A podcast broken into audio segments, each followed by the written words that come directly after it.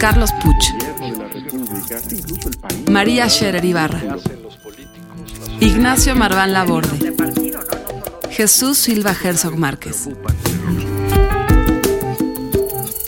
Este era uno de los grandes orgullos del gobierno de Peña Nieto. Gobierno asociado con la corrupción. Es que no sirve para hacer política. En Bote Pronto, un debate sobre la marcha. Bienvenidos a Bote Pronto en este martes de la semana de Pascua. Jesús, ¿cómo estás? Hola, Carlos. Nacho, ¿cómo estás? Bien, Carlos, bien, Jesús. ¿cómo Fue una están Semana todos? Santa bastante agitada, ¿no? Eh, se me acabaron los gobernadores en fuga, ya solo me queda César Duarte, eh, Javier Duarte atrapado el sábado en la noche, Tomás Yarrington atrapado Ese, el es- martes, ese creo que es. que es que es creo que muy importante por todo lo que significa. Entonces, pues Nacho, si tú dices que ese es que es, ¿por qué no abres con No, Tomás o sea, Yarrington y ya luego nos pasamos Obviamente, a Javier? Javier Duarte ha sido un escándalo en términos de lo que tomó del dinero público, de cómo lo malgastó. Pero también, si tú ves todo lo que hizo y cómo lo agarraron, pues es bastante tonto el tipo. O sea, se ve que se volvió loco. Pero el otro es un ampón. Un ampón decía, no es, no es de los gobernadores que tomaron o no, o nada más tomaron dinero del dinero público, sino este tiene una asociación con el crimen perfectamente demostrada, sistematizada, en donde incluso se le puede acusar de haber mandado matar al, al, al ca- al candidato a gobernador. Ahí está, digamos, está en, esa cuestión. Entonces, está fatal la cuestión de la corrupción en los gobernadores, el malgasto, el peculado, la, eh, pero la asociación entre crimen organizado y narcopolíticos, este sí es un narcopolítico, al igual que Reina de Michoacán, que son los que sí están corroyendo al país de una manera mucho más, mucho más fuerte, más allá de nuestro sentimiento en contra de la corrupción. Sí, ya hay que dar el dato. En ambos países, es decir, en México y Estados Unidos, Yarrington está acusado de lo mismo. De lo es mismo. decir, aquí sí parece haber poca duda, ¿no? Es decir, este hombre transó. Hay quienes saben de esto, dicen que él pudo haber dado lugar a, los Zetas, es decir, que, que- que los Zetas florecieron, este grupo violentísimo, uno de los más violentos que ha habido en el país, eh, que tuvo que ver con Tomás Yarrington en la gubernatura. Es muy, muy grave. y, desde su- digamos, y ahí, este- ahí, digamos, toda la investigación va a que desde su campaña establece vínculos con ellos y financia la campaña y financia campañas políticas con dinero del narco y con asociación con los Zetas. Eso es gravísimo. A mí, a mí lo que me, me, sigue impresionando mucho es eh, el tener tan claro en estos momentos la sede que tiene en el país la corrupción, esta narcopolítica, esta impunidad que son los gobiernos locales, las gubernaturas de los estados. Creo que eh, eh, no habíamos visto tan claras evidencias de que ese es seguramente uno de los grandes fracasos de las últimas décadas en el país. El hecho de haber construido poderes eh, absolutamente impunes con una capacidad de corrupción, de vinculación con el crimen, de ineficacia administrativa terrible. Creo que ni en el peor de nuestros, nuestras pesadillas nos hubiéramos imaginado hace 15 años, hace 20 años, que lo que iba a producir esa eh, creciente autonomía de las localidades iban a ser estos monstruos. Nacho. el, el- el país registra 17 eh, gobernadores De los que llegaron son al escándalo. acusados, que están en la cárcel, que son los que ya se conoce que están Que, se- siendo que llegaron al escándalo, de lo demás no sabemos qué ha pasado, pero ver llegaron se- escándalo. Se acumulan esta semana, ¿no? Apelo a tu memoria, Nacho. Este, esta transformación empezó con Cedillo y con Fox se consolidó, digamos, este, esta idea de más fondos federales con estas reglas tan laxas. Tiene, Eh, eh, tiene un punto, fue. decir, yo creo que tiene, tiene un punto de partida muy claro, que es el 98 con el ramo 33, que son las aportaciones. Y ahí vale la pena señalar una cosa, es decir, los principales dineros que reciben los gobernadores son, tienen dos vías. Uno son las participaciones, que no es que les dé dinero el, el gobierno federal, es lo que les toca de lo que se cobra de impuestos, en, en ese- recauda todo Hacienda, Y se entonces de lo, a de lo que se genera de IVA, de ICR, etcétera, etcétera, de esos estados, les toca un 22%, digamos, con unas fórmulas de, de reparto. Y ese, si bien es, es un dinero importante, ya ha crecido en, porcentaje, no ha, no ha crecido, pero es un dinero que por eh, eh, incremento de ingresos ha venido creciendo, ese es el menos vigilado. En primer lugar, porque es de ellos y le tocaría vigilarlo a los congresos locales que son absolutamente cooptados por este, cooptados por este, por los, por cada gobernador de un partido o del otro. A mí me tocó ver una vez en Tabasco, es decir, había la mayoría del PRD en el Congreso, tenía todos los elementos para fincarle responsabilidades a Andrade sobre para no aprobar la cuenta pública y simple y sencillamente se llega a una negociación porque el PRD tenía la mayoría de los ayuntamientos. Entonces, pues tú no acusas a, a mis Así ayuntamientos Entonces- y, yo, y yo no acuso a tu gobernador. Dices No, que el dinero es está ahí. Es, es el, el más oscuro está ahí. Aportaciones empezó a crecer, es lo que le daba el gobierno de, en salud, en la educación, luego se incorporó lo de seguridad, empezó a crecer y creció con po- poca vigilancia, pero ha ido incrementando la vigilancia.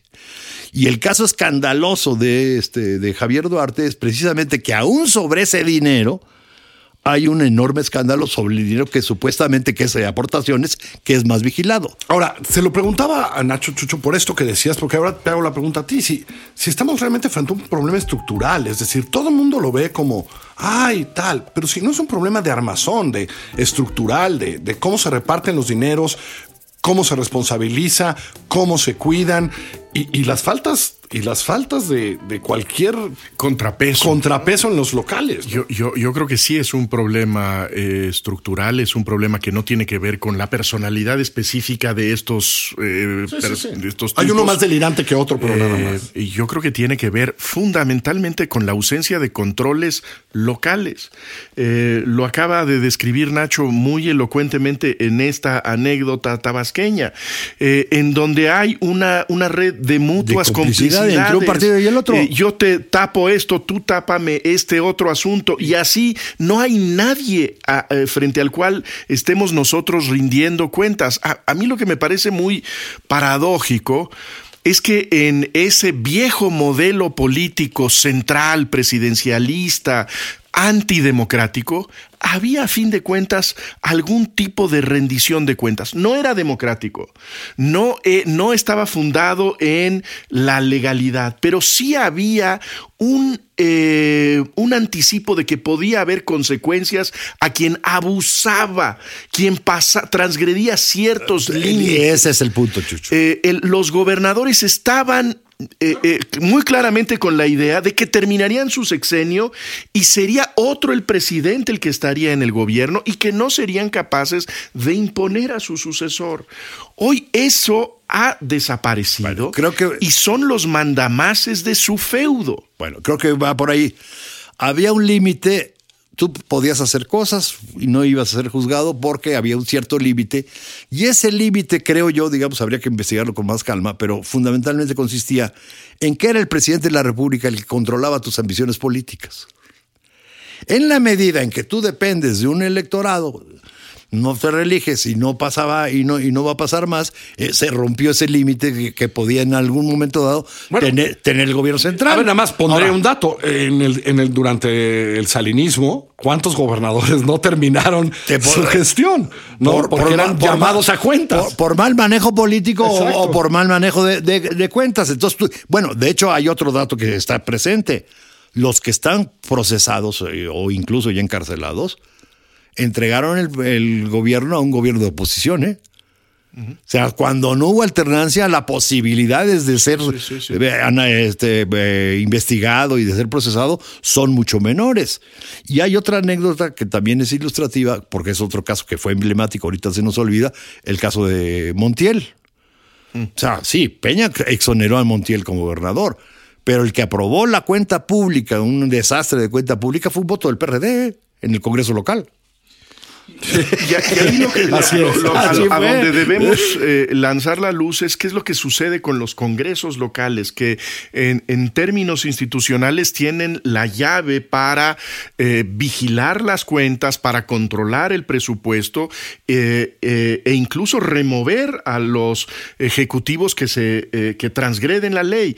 Y lo que hemos visto es una total corrupción de los, eh, de los congresos locales eh, y en donde los mecanismos de oposición no están funcionando. No están funcionando, están si hay absolutamente algo que, amortiguados. eh, están totalmente al servicio del gobernador que tiene una cuota para eh, maiciarlos. Bueno, como- y hay estudios que te muestran que la carrera política local, aún de los de oposición, depende del gobernador. Así es, así es. Y Entonces, mientras los gobernadores tengan una capacidad de influencia importante en la carrera política de los políticos locales, para que pasen del municipio al Congreso, del Congreso a la gubernatura, o salten incluso al, al nivel federal, este, el gobernador es una pieza clave ahí y con, teniendo influencia en esas ambiciones, Y no, pasa lo que y, y pasa. no, y no nos equivoquemos. Buena parte de los desvíos que hoy vemos de dinero no van todos a casas y departamentos en Miami.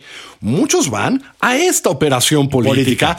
Con alcaldes de, de- de la oposición, por supuesto, con alcaldes del partido, con el Congreso. Es decir, eh, estamos. Javier Duarte, este escándalo que se llama Javier Duarte, no tuvo demasiados escándalos políticos en los cinco años que fue gobernador. No vimos la fuerza del PRD y del PAN enojadísima en aquel entonces y saliendo a marchar.